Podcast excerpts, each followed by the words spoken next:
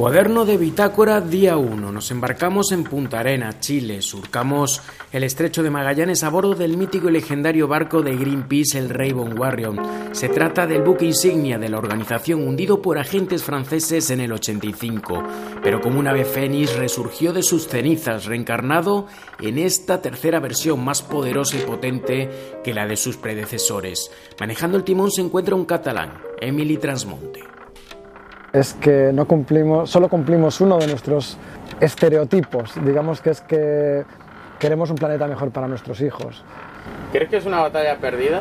Porque lo que estamos viendo, o sea, ¿tú eres realmente, sé sincero, eres positivo sobre lo que se viene o lo que estamos viendo es imparable, dada la magnitud que hay? Digamos que si soy racional, diría que la batalla está perdida, pero tengo la confianza de que algo que todavía no podemos prever cambiará y si eso cambia y nosotros no estamos trabajando, tal vez no podamos catalizarlo. Nuestro primer objetivo es Isla Riesco. Con el sol asomando de forma sigilosa nos dirigimos en lancha a la mina invierno. Los especialistas escalan hasta la plataforma superior, a 50 metros de altura, y cuelgan una gran pancarta.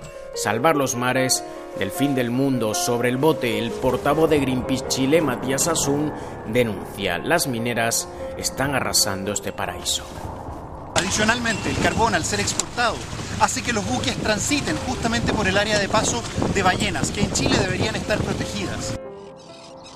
Los mares del fin del mundo también están seriamente amenazados por la expansión de la industria salmonera, la cual ya hizo una muestra de su poder de devastación el año pasado en Chiloé, Chile, cuando vertió 5.000 toneladas de pescados podridos, desencadenando una marea roja.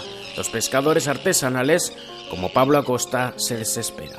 ¿Qué nos va a quedar para nosotros que salimos a buscar el recurso y que no sabemos lo que estamos comiendo hoy en día? Porque hemos sabido toda la vida que nuestro mar está limpio, está sin contaminación, pero ya desde el año 90 hacia adelante, ahora el 2016, han pasado catástrofes que no, no entendemos ni nosotros mismos como gente de mar. Cuaderno de bitácora día 5. Las náuseas se hacen insoportables. Aprovechamos de nuevo la niebla al amanecer para sumergirnos en las aguas heladas del Sky Ring, el anillo del cielo.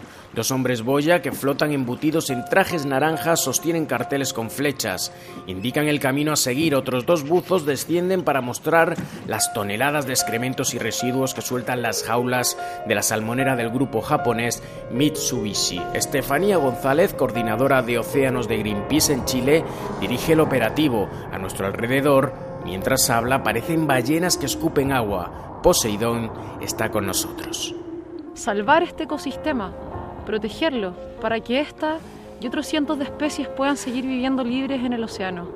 Salvar los mares del mundo hoy día ya no es una opción, es una responsabilidad. Y así lo demuestran las ballenas que hoy día nos vienen a visitar. Cuaderno de bitácora, día 7. Llegamos a Puerto Madryn, Argentina. Desembarcamos, pero Raven Warrior continúa su travesía. No tiene límites, tampoco hogar ni descanso. El arco iris aparece tras la lluvia, una señal tatuada en el cielo. El mundo necesita nuevos guerreros y el tiempo se agota.